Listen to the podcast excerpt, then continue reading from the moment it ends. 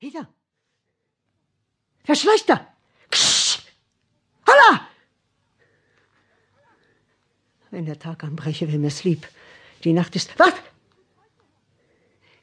Gut, freut ihr Herrn! Wir gehen eine Straße. Ihr habt den ehrlichsten Gesellen getroffen bei meiner Treue, auf dem die Sonne scheint, vielmehr. Vielmehr der Mond jetzt, wollte ich sagen. Spitzbuben sind's entweder feige Schufte, die nicht das Herz haben, mich anzugreifen. Oder der Wind hat durch das Laub gerasselt. Jedweder Schall hier heult in dem Gebirge. Vorsichtig. Langsam. Aber wenn ich jetzt nicht bald mit meinem Hut an Theben stoße, so will ich in den finstern Argus fahren. Hey, hol's der Henker, ob ich mutig bin, ein Mann von Herz. Das hätte mein Gebiet auf anderem Weg auch erproben können. Ruhm krönt ihn, spricht die ganze Welt, und Ehre. Doch in der Mitternacht mich fortzuschicken, ist nicht viel besser als ein schlechter Streich. Ein wenig Rücksicht wär und Nächstenliebe so lieb mir als der Keil von Tugenden, mit welchem er des Feindes Reihen sprengt. Sosias, sprach er, Rüste dich, mein Diener, du sollst in Theben meinen Sieg verkünden und meine zärtliche Gebieterin von meiner nahen Ankunft unterrichten. Doch hätte das nicht Zeit gehabt bis morgen? Will ich ein Pferd sein, ein gesatteltes? Doch sieh, da zeigt sich, denk ich, unser Haus.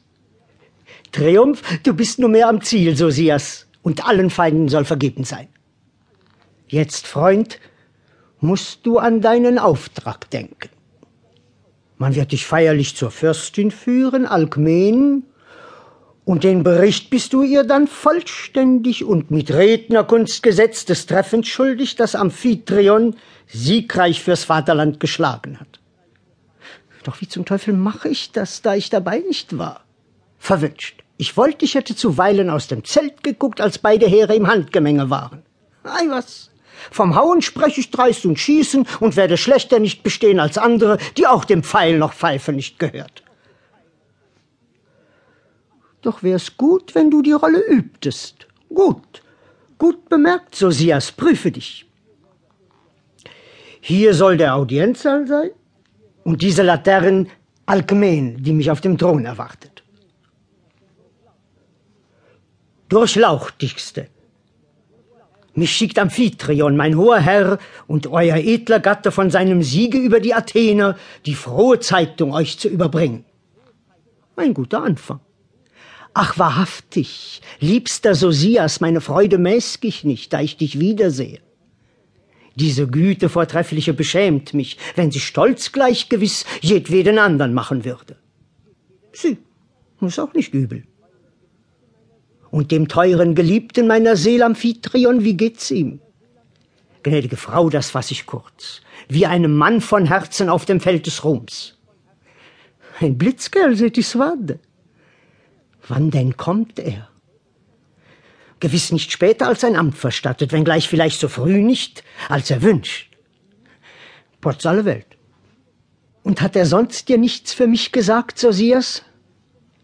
Er sagt wenig, tut viel, und es erbebt die Welt vor seinem Namen. Dass mich die Pest, wo kommt der Witz mehr her? Sie weichen also, sagst du, die Athener. Sie weichen. Tot ist Laptacus, ihr Führer, er stürmt Verrisser, und wo Berge sind, da hallen sie von unserem Siegsgeschrei. O teuerster Sosias, sieh, das musst du umständlich mir auf jeden Zug erzählen. Ich bin zu euren Diensten, gnädige Frau. Denn in der Tat kann ich von diesem Siege vollständige Auskunft schmeichlich mir erteilen. Stellt euch, wenn ihr die Güte haben wollt, auf dieser Seite hier Farissa vor was eine Stadt ist, wie ihr wissen werdet, so groß im Umfang Präterpropter, um nicht zu übertreiben, wenn nicht größer als Theben. Hier geht der Fluss.